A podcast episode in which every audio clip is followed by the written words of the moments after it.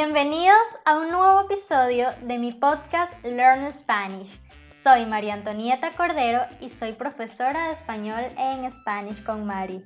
En este episodio vamos a aprender sobre el monumento de la ingeniería musulmana más famoso del mundo occidental. Les recuerdo que en el primer episodio de mi podcast les conté sobre la hermosa isla de Mallorca que se encuentra en el mar Mediterráneo. Hoy vamos a viajar al sur de España, a la ciudad de Granada en Andalucía. Si tú has estado en esta ciudad te pregunto, ¿qué es lo primero que ves? Cuando llegas a Granada puedes ver dos cosas que dominan el horizonte. La primera es una cadena montañosa que se llama Sierra Nevada, donde se encuentran unas fabulosas pistas de esquí. Y la otra es la Alhambra, uno de los monumentos más visitados de Europa. Más de 2 millones de personas visitan la Alhambra cada año.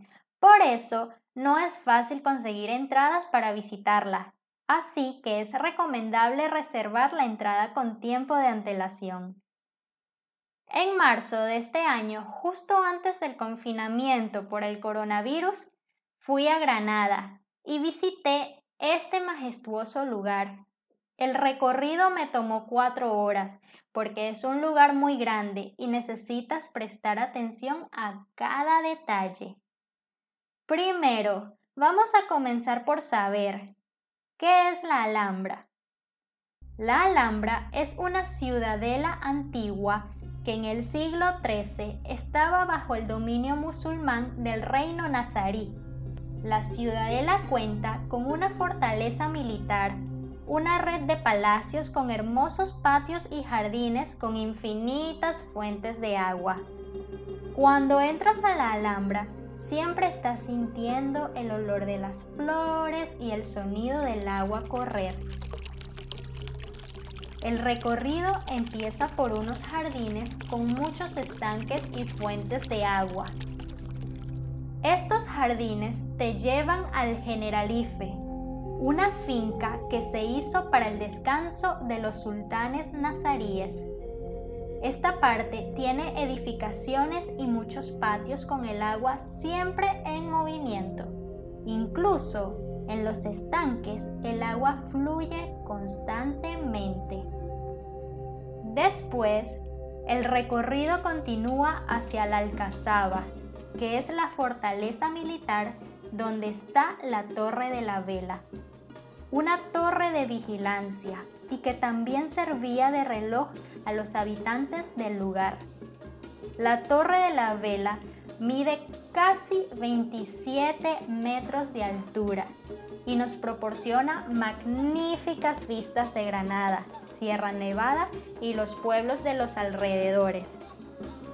Antes de terminar el recorrido, puedes entrar al Palacio de Carlos V, construido después de la llegada de los reyes cristianos a la Alhambra.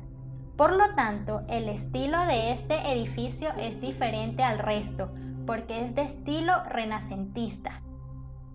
Es un edificio de planta cuadrada, pero en el centro, en el interior, hay un patio circular. Finalmente, el recorrido termina en los palacios nazaríes. Cuando entras al conjunto de palacios a simple vista, puedes ver que en las paredes hay mucha caligrafía árabe. Especialmente tienen escritos poemas. En el último palacio se encuentra el popular Patio de los Leones, que en el centro tiene una fuente con 12 leones de mármol. Esta fuente es una de las más importantes muestras de la escultura musulmana. Yo definitivamente quedé impresionada por la belleza de la Alhambra.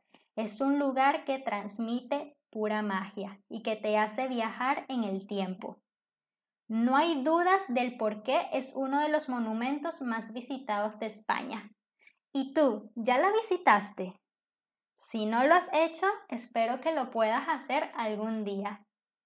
Bueno, muchas gracias por compartir este tiempo conmigo Espero que les haya gustado y que hayan aprendido un poco más sobre España. Me pueden encontrar en Instagram, Facebook y YouTube como Spanish con Mari. Muchas gracias y nos vemos en un próximo episodio. Chao, chao.